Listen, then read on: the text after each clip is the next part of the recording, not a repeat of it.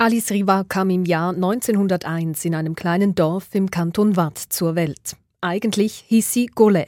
Riva war ihr Künstlername. Sie studierte in Lausanne am Konservatorium und wurde Pianistin und Musiklehrerin. Ab 1925 arbeitete sie in Genf als Dokumentalistin beim Internationalen Arbeitsamt. Ihr erster Roman erschien 1940. Besonders ihr drittes Buch, La Paix de Ruche, Bienenfrieden, das sie 1947 publizierte, gilt als Vorläufer der feministischen Literatur. Sie wollte über Dinge schreiben, über die sonst niemand schrieb, über Frauen und im Namen der Frauen. Premièrement, je voulais écrire des choses qui n'avaient jamais été écrites. Par exemple, parler des femmes, parler au nom des femmes. Tous les hommes, les romanciers étaient des hommes, en Suisse et en France, encore maintenant presque.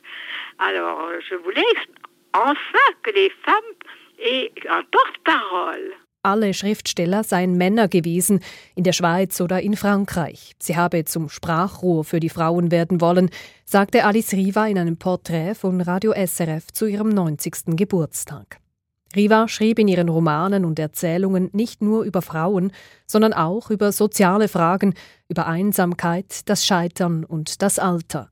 Und sie wollte gegen die Diskriminierung ankämpfen, zum Beispiel dagegen, dass sich das Buch einer Frau automatisch schlechter verkaufe als das eines Mannes. Un livre de femme se vendait moins, moins bien encore maintenant qu'un livre d'homme, à, qualité égale.